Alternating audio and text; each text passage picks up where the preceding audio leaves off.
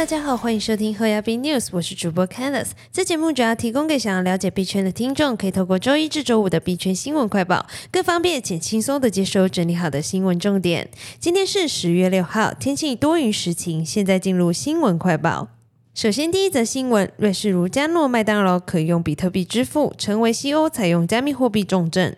继萨尔瓦多之后，连锁素食业巨头麦当劳也开始在瑞士南部城市卢加诺接受比特币支付，成为第一批在卢加诺市参与加密货币友善实验的公司之一。十月四号，Bitcoin Magazine 在 Twitter 上上传一段卢加诺市麦当劳使用比特币支付的实测影片。从片段中可以看到，消费者在自助点餐机选完餐点后，再到柜台使用加密货币钱包 App 进行结账。而除了比特币之外，当地麦当劳还接受 USDT 作为付款方式。今年三月，卢加诺市宣布接收比特币 USDT 以及 LVGA 作为法定支付货币。除了让民众可以使用加密货币纳税外，还可以用来支付停车场、公共服务规费和学费，并也鼓励当地商店和企业接受加密货币支付。这座拥有约六点三万人口的瑞士第八大城市，已然成为西欧采用加密货币的重镇。二零二一年九月，萨尔瓦多成为全球首个采用比比特币作为法定货币的国家。从那时起，麦当劳便在该国的所有十九家分店都接受比特币支付。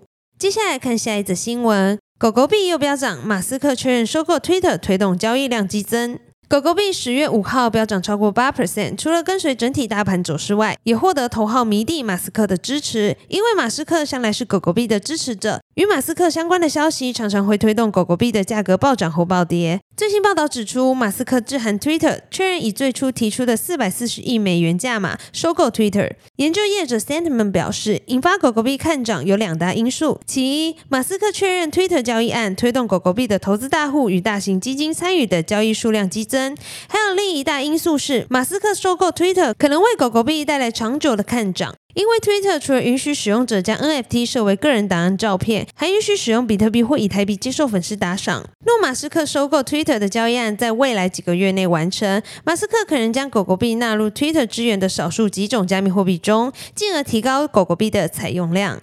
接下来看下一则新闻。欧盟将与美国沟通加密立法发展问题，已将加密货币列为 INF 年会首要议题。根据彭博社报道，欧盟金融服务专员麦瑞德·麦吉尼斯表示，欧盟正寻求在下周的国际货币基金组织 INF 与世界银行年会期间，与美国官员就加密立法的发展交换意见，以建立更协调的全球监管框架。且欧盟将加密货币列为该会议的首要议题。麦瑞德·麦吉尼斯表示：“我相信他们知道我们做了什么，发展如何，存在什么问题，同时也想听听美国的计划。我们在这方面是领跑这，但仅在欧盟解决加密问题是不够的。我们需要全球参与和分享经验。”接下来看下一则新闻：三箭资本的四百个篮球 NFT 将被破产清算，熊市拍卖价值恐大打折扣。三箭资本旗下的 NFT 基金兴业资本近日转移四百多个 NFT 资产到新的钱包，稍早证明此举是由清算代理人 Daniel 所为。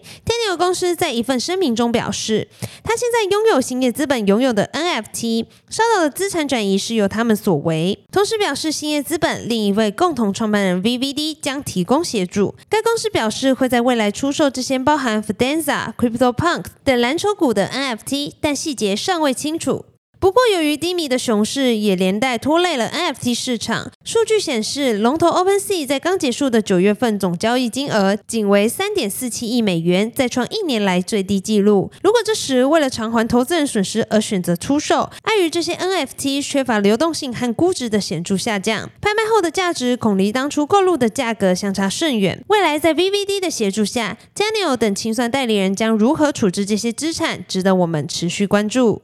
今天的新闻快报就到这边结束了。若听众有任何国内外新闻或消息，希望我们帮忙阅读，可以在下方留言分享。感谢你收听今天的侯亚斌 News，我是 Candice，我们明天空中再见，拜拜。